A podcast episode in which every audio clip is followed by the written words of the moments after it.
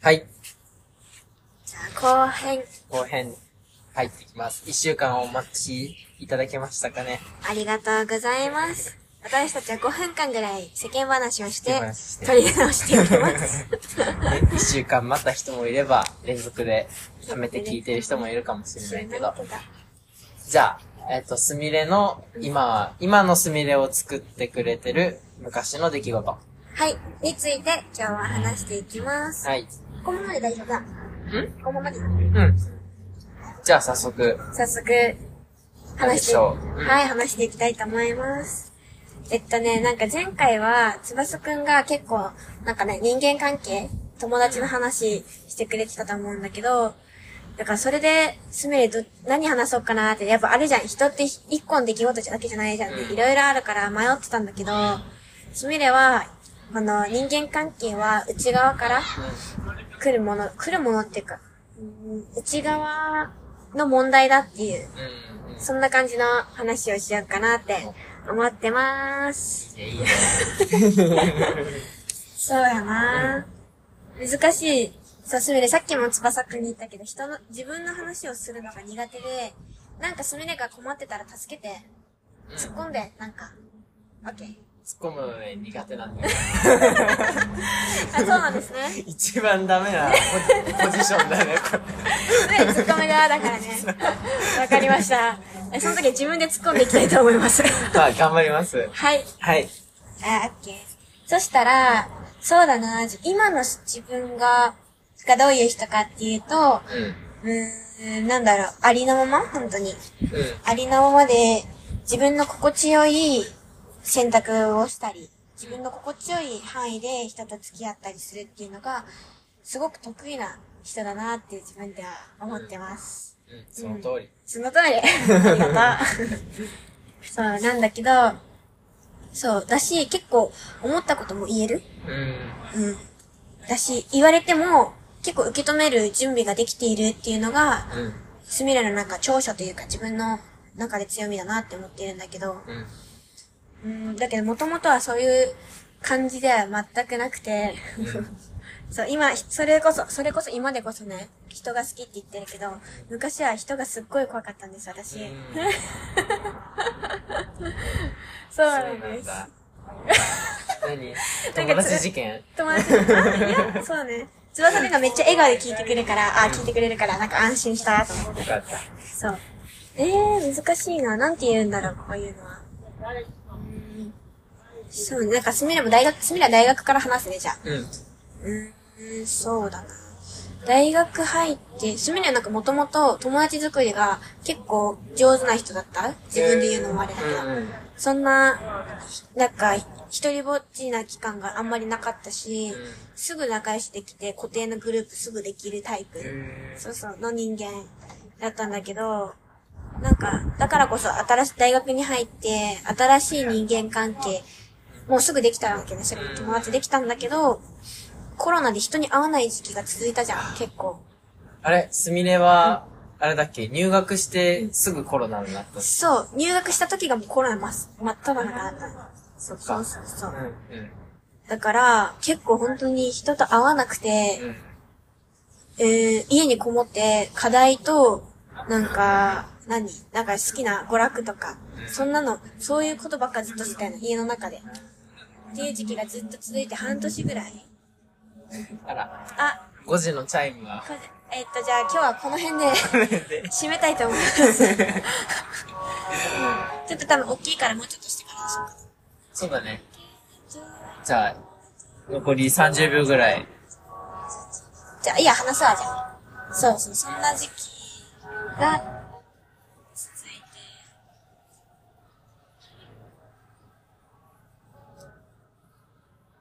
世間話。いや、またそのなんか、あります？待つ。私。それか編集してや。ああ。頑張って。できるかな？はい。はい、えー、戻り、戻ってまいりました。編集されてるからどうかで。そうそう。そういう感じで、なんか人と会うのが怖くなったんだよね。うん。それはなんか別に、な、人と会わない時期があったから、こう怖くなったっていうよりは、えー、自分がすごいその時ネガティブになってたんだよね。うん。っていうのは、なんだろうなこのコロナで引きこもって、すみれ太っちゃったんだよね。うん。この、あの、あ、体重が増えたっていうことね。太、え、聞こえたかな？意味わかる？え？わかるよ。はい。ちゃったんですよね。待って待って待って待って。二つ意味があるの？太ったって。いや、なんかすみれ、今、太ったって言わんかった？大丈夫？あ、大丈あ、夫。太った。はーい、わかりました。はいそうそう。なんか高校生の時にすごいダイエットにハマってて、うーん。そう、1ヶ月にもう7キロとか、すごっ。そう、落とすぐらいもうめっちゃ頑張ってう、ん。で、まあ結構でも生理が止まったり、情緒不安定になったりして、結構辛かったではあるんだけど、まあ今日はその話ではなく、ではなく、そう。っていうこともあって、結構なんか、か、なんだろう、女の子は可愛くないといけないとか、うん。うーん、痩せてないと価値がないっていうような、そういう考え方が結構根底にあったんです、ずっと。へそう。だから大学入って、よく大学デビューとか言うじゃん。ー 言うよね。ねそう、大学生だったらもう可愛くならないといけないとか、うんなんか周りのみんなすごいキラキラしてて、で名誉県外の子も多いから、うんすごい垢抜けてる子も多くて、え、なんか、私だけ高校の時のままじゃダメだとか思って、へそう、そういうことを考えながら、で、家にいたらね、ネットとか見るじゃん。でそこでなんか可愛い、それで韓国とか大好きだったから、うん韓国のアイドルとか、うーん、な、何を見てたのか、ちょっと覚えてないんだけど、そういうの見て、うわ、この子たち細くて可愛いなーって思ったり、で、こんなにメイク上手なんだって思って、なんかすごい、なんだろう、自分のことをコンプレックスに思ってた。あ、自分は太ってるし、こう、な、何を思ってたのかな。なんかすごい、自分が醜い人だと思ってたの、それで。うんこう、SNS とか、こう、インターネットの情報を見て、その人たちと自分を比較して、あ、自分は、こうじゃないからダメなんだっていうふうに、こう、すごい自分のことを否定してたんだよね。っていう時期もあって、で、その間、自分がそう思い込んでる間さ、人と会ってなかったわけよ。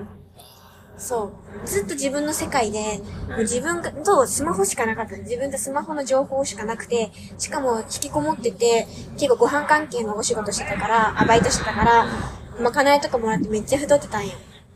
それがもう本当に、みんな頑張ってるのに自分はこんなに太って、もう、なんかもうダメだ最悪だみたいな。自分マジで努力してないじゃんとか、それでなんか無理なダイエットを一週間だけ、断食一週間するとか、断食？そうそうそう。断食っていうのは、うん。今でこそスミレは結構いいイメージがあるんだけど、その時は本当に痩せるため、うん。脂肪を落とすために断食して、でも断食したら筋肉落ちるから余計太りやすくなっちゃって、食べたらね。そうそう、それでもっと太ったり、っていう中でもうなんかね、本当に自己嫌悪、自己嫌悪、自己嫌悪してる時に人と会ったり、家族と会うと、友達は何も言わないんだけど、家族が、え、なんか、お前でっかくなったなとか言うんよね。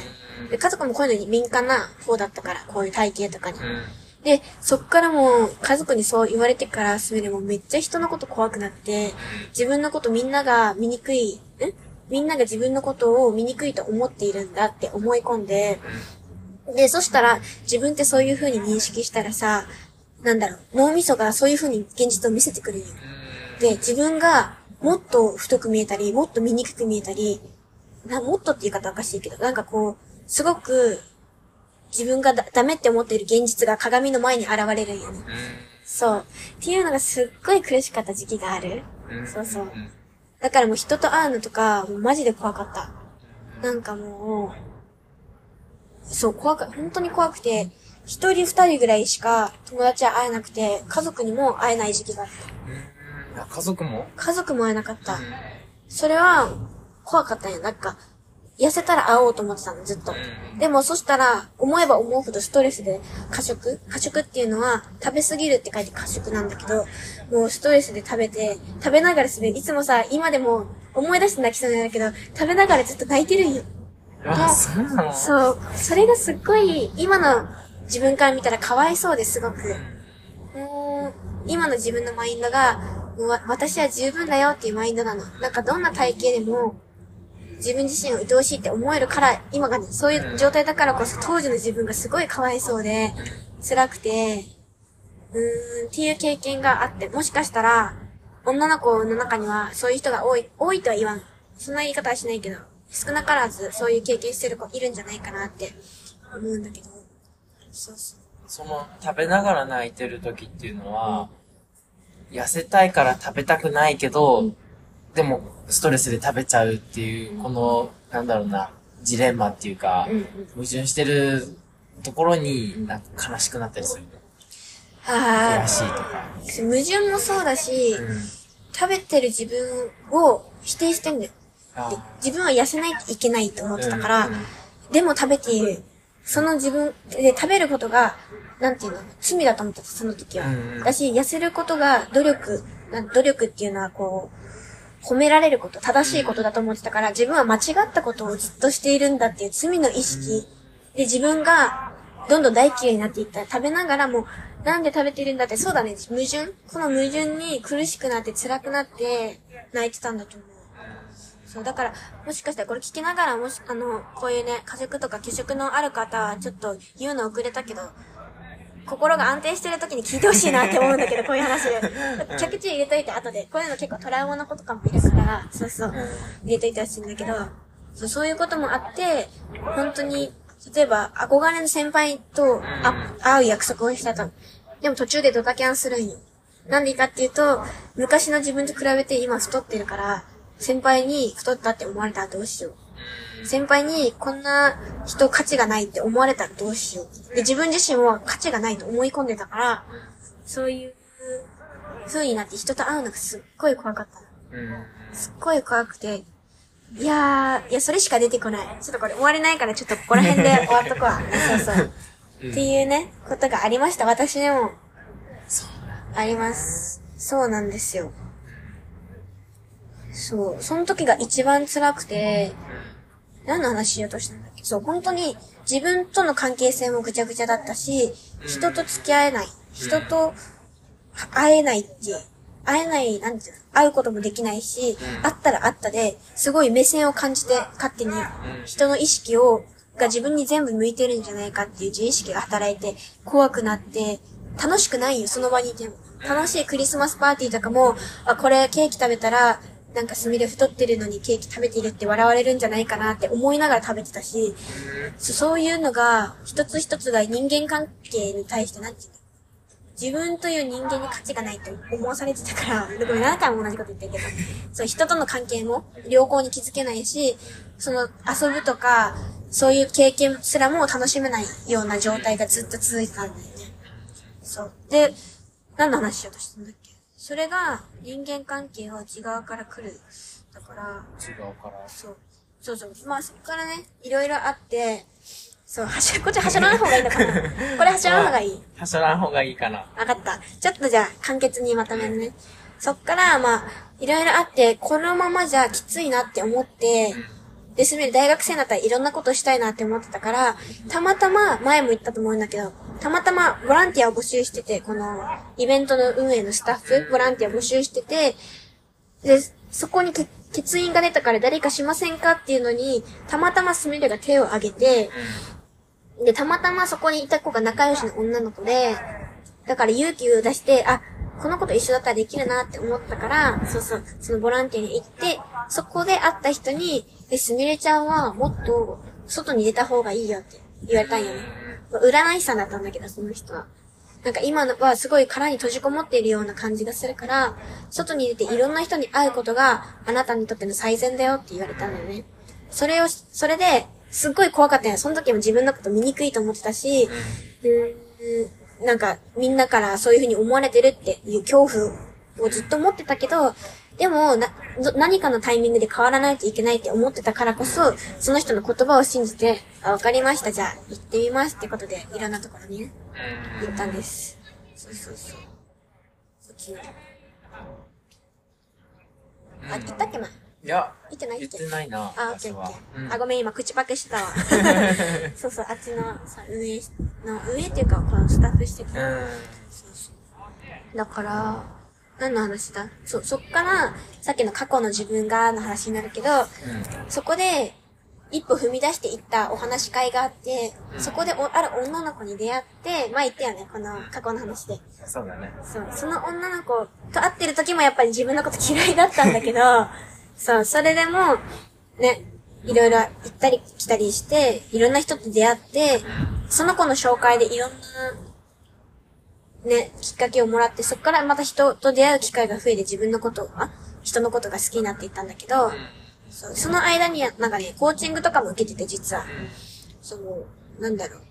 そう、コーチング、隅田が受けてたのはセルフラブコーチングって言って、まあ自分を愛しましょう。あと、ボディラブコーチング。この自分の体を愛してあげましょうっていう。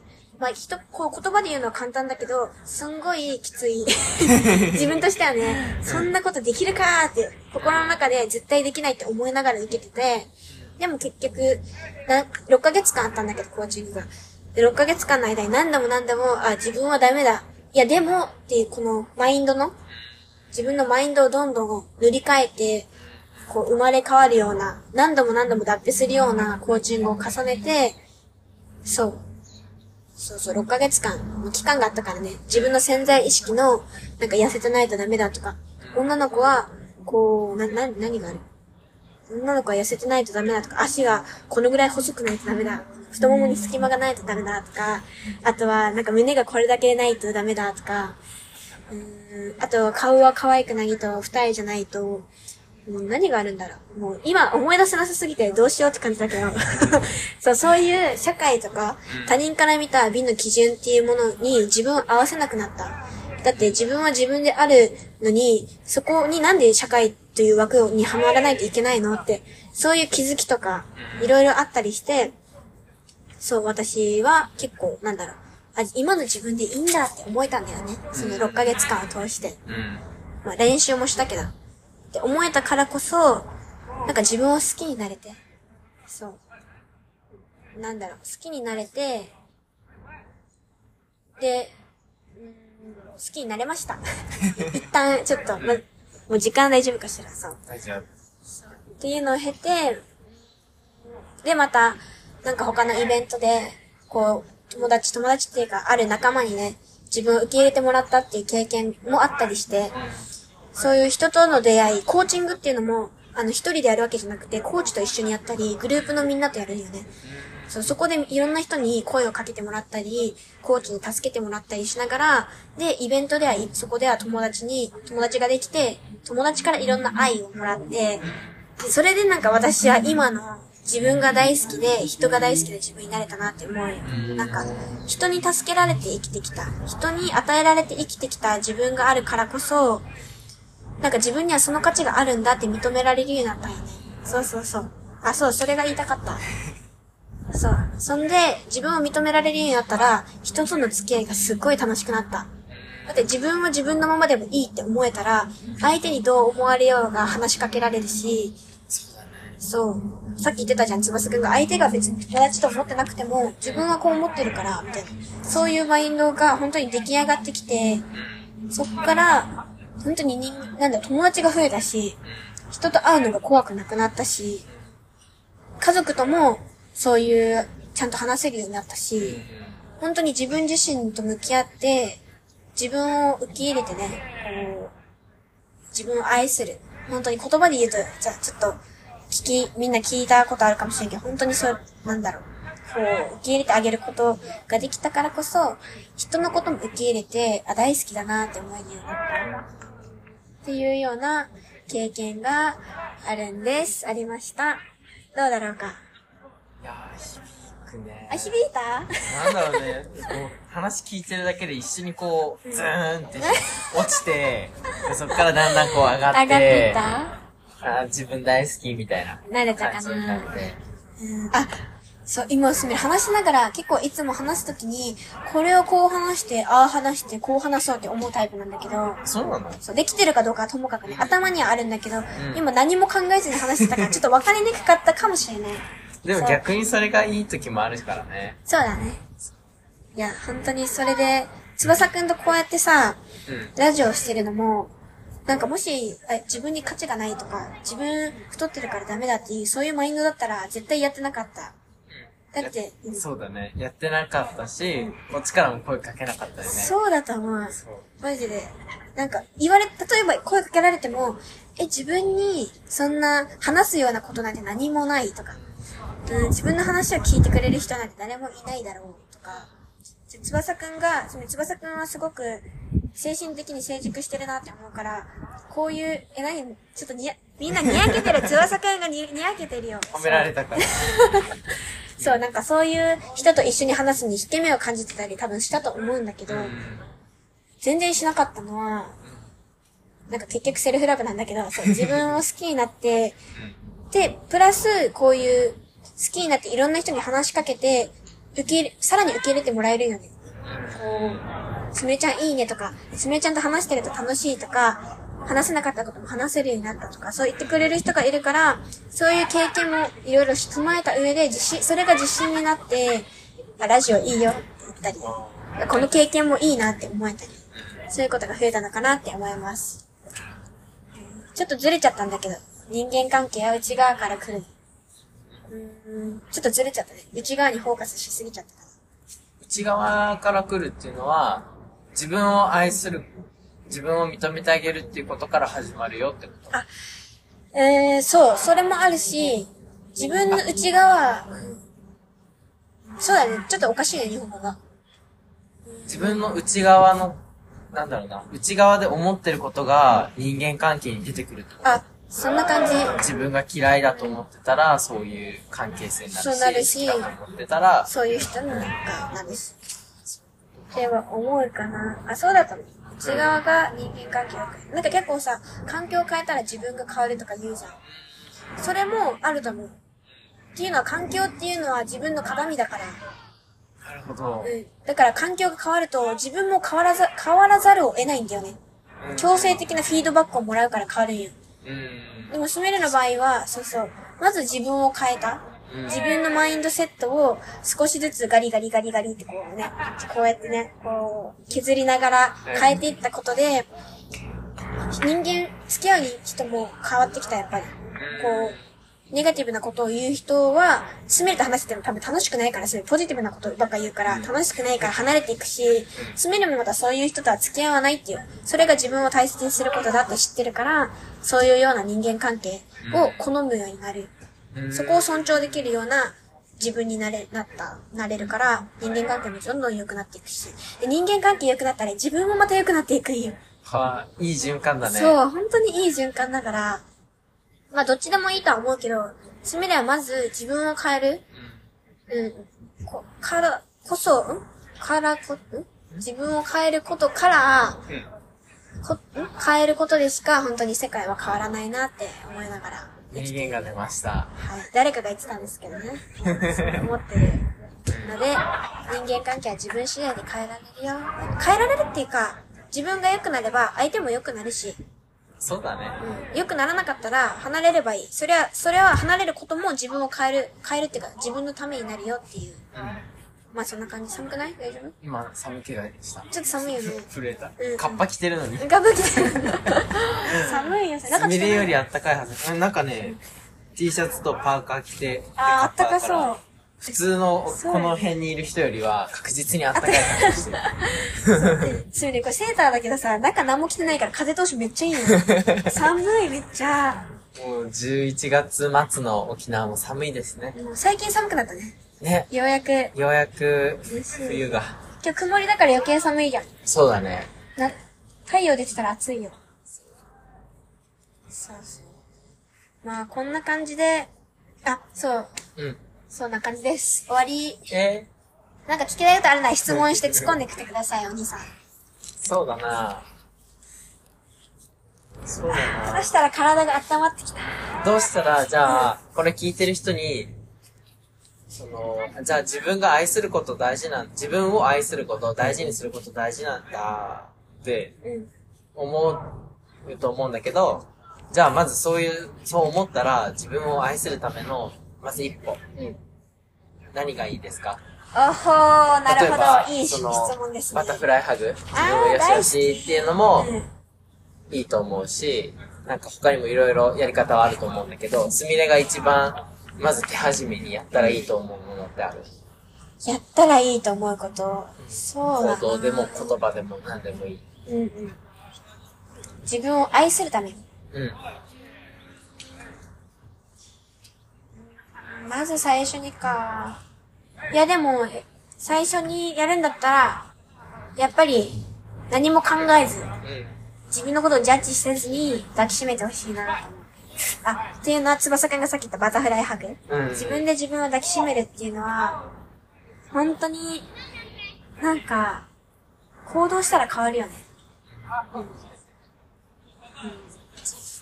これ、ね、いろいろ思い出が詰まってるんだよね。バタフライハそう。バタフライハグはね、思い出詰まってる。思い出が詰まってて。中にはやりな、このさ、ハグした瞬間泣く人とかおる？んよ。あそのぐらい、なんかみ人って自分を、自分をは抱きしめてあげられてないんだよね。っていうのは、心心的にも体的にも。人に、さ、人間関係の話もそうだけど、人に愛してほしい。うん人に認めてほしい。誰かに必要とされたいって。人に求めてる間は、ずっときついの。欠乏感っていうかもう、あ足りない足りない。もっと愛されたい。もっと必要とされない。あ、必要とされないから、愛されないから自分はダメなんだって。そういう感じになっちゃうんだけど、でも自分を抱きしめてあげるっていうのは、人じゃないよ。自分にしかできないこと。自分が抱きしめてあげられるっていうことを知ることっていうのは、すごく大事だなと思う。だかみんな、はい、えー、目の前にいる皆さん、ラジオを聴いている皆さん、突然ですが、えー両手を広げてください。うーんと伸びをしましょう。で、深呼吸も大事。みんな呼吸浅いから。うん。呼吸して、ちょ寒いから鼻水ズルズルだけど。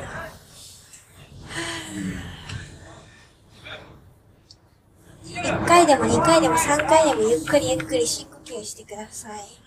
手を伸ばして体を気持ちいい方向に曲げて、一息ついたら、はい。手を下ろして、目を閉じて、自分をハグしてあげてください。肩を抱いてあげるといいよ。腕じゃなくて。肩を包んで自分自身抱きしめてあげてください。で、もし余裕があったら、もう揺れながらトントンってしてあげるといいよ。これパニック起こした時とかも、パポンポンってすると、あのー落ち着くんだって。手をクロスしてパンパンする。ポンポンすると。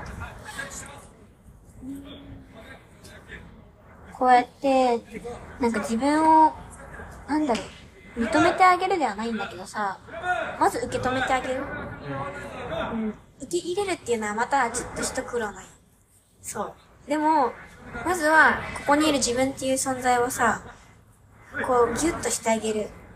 なんか、で、言ってほしい。心の中じゃなくて声に出して言ってほしいんだけど、ああ、なんか私は十分だよって言ってほしい。あなたは十分なんだよ。あなたは十分なんだよ。あなたはそのままで、本当に素敵な人なんだよ。あなたはそのままで本当に素敵な人なんだよ。私はあなたのことを否定しないよ。私はあなたのことを否定しないよ。大丈夫だよ。大丈夫だよ。大好きだよ。大好きだよ。そうやって、自分自身に思えなくてもいいんだよ。声をかけてあげる。で、人って声に出すと、それが事実だと思うんだよ。頭にどんどんさ、そう、刷り込まれていくから、そうやって自分の中に落とし込んでいってあげる。練習をしてほしい。一日じゃだってさ、多分すぐ戻っちゃう。人の潜在意識って強いからね。でも、明日もやってみよう。あ、今日もまた一回だけやってみようって、そういう、少し少しって、なんだろう、続けてあげると、それが当たり前になってくる。その行動が当たり前になってくると、その行動に見合う考え方をし始める人って。で、そういう行動をすると、自分を大切にできる行動をしていくと、感情も少しずつ、あ、嬉しいな、幸せだな、愛おしいなって思って、そしたら、その感情のを感じて、行動もまた変わるんです。あ、嬉しいな、だったらもっとハグしてあげよう。だったらもっと、なんだ、言葉をかけてあげようっていう風に思えるようになる。まあそんな感じ。急になんかセルフラブコーチングになっちゃったんだけど。いや、でもね、やってもらおうと思ってたからよかった。そうこの話の流れそうで、なの？バタフライハグの話が出たあたりから、うんうんあ、すみれに最後やってもらおうかなって思ってたから、本当にすごいよかった。急遽。急遽何も考えてなかった。そっかそっか。うん。そう。なので、第一歩は自分をハグしてあげる。うん。で、本当に深呼吸してほしい。呼吸が浅いと、固まっちゃうから。ヨガ的にもそうじゃない体をさ、リラックスさせて、体で感じてあげると心も感じるようになるよね。そうだね。やっぱ、最近言ってなかったけど、心と体ってすごく密接だから、そう。そう。体リラックスしたら心もリラックスするし、心が、なんだろうな、軽くなったら体も軽くなったりとかするから、ね、緊張してたら、なんだろう、怖いって思ったら体こわばるし、うん、そうそうそう。寒いって思ったら体、肩、固まるし、硬く、硬くなる。硬くなるんです。だからほぐしてあげてください。なんか、すぐにできなくてもいいんだよ。それはそれで、その経験、すぐにはできなかったっていう経験も、また未来のあなた自身のためになるし。こういう話ができるしね。そう、こういう話ができます。そうね。人はみんなね、いろんな経験してさ、こういう苦しい思い、多かれ少なかれして、今があるから。そう、あ、喋りすぎだけどもう一個言っていい？さっきの話。うん。なんか、翼くんのき話聞いてて思ったのが、なんかさ、すみれたちって本当に今を生きてるからさ、今目の前にいる人っていうのが、本当に完璧なんよ。完成体なんよね。うん。完成形？完成形だ。完成形っていうかなんかもう、今がベストな状態なんよ、常に。うん。だからこそ、なんかその人が持っているものが、なんだろう。持っているものが羨ましくなったり、あ、自分にはないなって感じたり、なんか、そう、そういう風に感じてしまうよね。自分にはないとか、相手はいろいろできるな、あるなって思うんだけど、でもそれってさ、相手もずっとそれを持ってるわけじゃなくて、例えば翼くんだったら、この、今を生きるっていう感覚、ずっと持っているわけじゃなくて、なんかいろいろ経験してきたいの。こういう経験を経て、友達、人間関係を経て、さらにもっといろいろあると思う。いろんなことをして、旅をして、何々して、出会いをして、落ちたり、上がったり、落ちたり、上がったりって、そういうのを繰り返していくうちに、あ、じゃあ俺は今を生きようっていう風に思えた。思える翼くんが今いるんですよ。うん。そう、だから思えなかった翼くんがいたから、今の翼くんがおるっていう。そう。そう。だからそれは比較しないでほしいなと思う。タイ、そう、タイミングとかバラバラだから。そう。人それぞれ進むスピード違うからね。そうなんです。自分は自分の人生を生きればいいって思うし。そう。そうなの。そう、比べる時点で、ナンセンスやなと思いますよ。うん。それが魅力。その速度の遅さすらも、あなたの魅力。そうだね。そう、つまずいてるその今がもう本当に愛おしいよ。うん。もう、存分に、もうゆっくりゆっくり、受け入れていこう。すみれたちもね、ジャーニーの途中やからななんか話聞いてて思うもん。あ、翼くんの今のかその考えになるには、すみれにはもうちょっと必要だなって思うことがあるもん。えー、そう。別にそれは比べるわけじゃなくて、もうなんか、あ、そうなんだな、いつか来るんだろうなって思いながら過ごしてるすみれは結構。あともう一個思ったのはあ、、何ですか？光が強かったら、その分影も濃いっていう話。だから、この人すごく輝いて見えるなとか、素敵な考えを持ってるなとかって思う人ほど、過去を遡ったら、すごく影というか、辛かった時期も同じだけあるんだろうなって思った。そうそうそうそう。そうだね。光が強ければ影も濃いっていうやつか。そうだね。じゃあ、間違いないよ。最初からね、全部持ってる人なんて、まあ、いないだろうから、まあ、ごくまでにいるかもしれないけどいる、かもしれないけど。100%のこの光の強さでずっと生きてきた人か、同じだけの濃さを、なんだろそうう。光も影もねそうそうそう、影を、を生きてきた人か、どっちかだと思うから、大体影があるんだっていうことを忘れずにね、うん、そうだよ。生きていけたらいいな。え、ごめん、もう一個言っていい？終わり、終わりの雰囲気だけど。な なんかさ、それで、できない自分をさ、知ってるから、今もできないこと持ってないものたくさんあるけど、でもそれは、なんだろう、今持ってるもの、自分の本当にある、あるもの、ないないじゃなくて、ん。あるものを知ってるからこそ、なんかさ、こう、自分はまだまだなんだって言ってる友達だったり、こう、人と比べて落ち込んでてる友達を見たときに、申し訳ないんだけど、なんかもうすっごいいいなって思う。えなんかすごい愛おしいなと思う。なんだろう、その経験が、その失敗があなたの個性なんだよって。それがあなたを作っているんだよ。あなた本当に一人しかいないんだよ。こんなすごいことあるって思うの。本当ね。そう。そうだよね。そうなんよ。だから一見したら人生のどん底かもしれないし、一見したらなんか変、変哲もない、ただの日常すぎて苦しい時もあるだろうし、でもそれすらあなたの糧になってるよっていうのを、そしてそれすらも愛おしいんだよ本当はっていうことも、ね、一応伝えておこうと思って、うん、思う。本当に、思うよ。そう。あなたはあなたしかいないんだよね。そうなんです。そうなんです。そう。だからね、人と比べる必要はないし、絶対一緒にもなれないから、一緒になれる。そう。それが面白いんだよ、人間っていうのは。なんかだからこそ嬉しいなって思う。その一人一人に出会えてる自分自身にも感謝で、この体がないと出会えてないわけだから。そうだね。わあ、そうじゃんね。そうなんよ。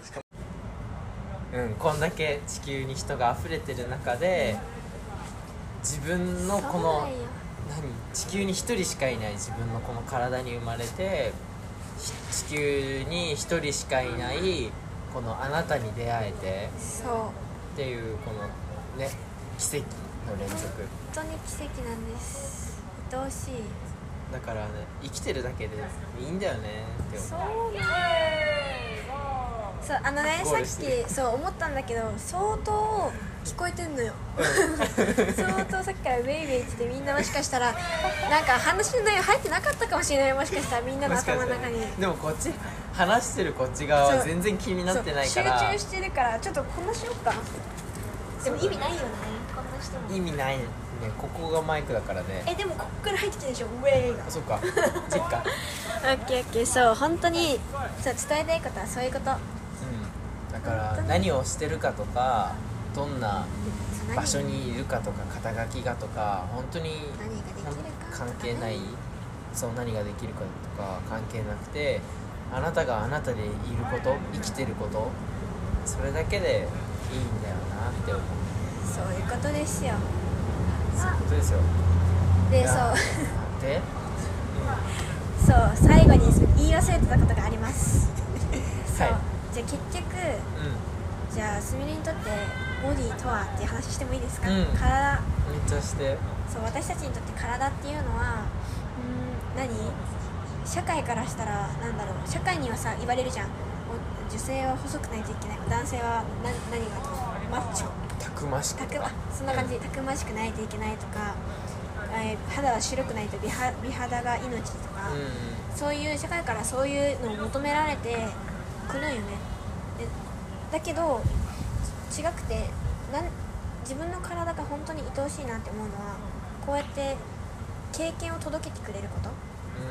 自分っていう魂があってでも魂だけじゃできない何も。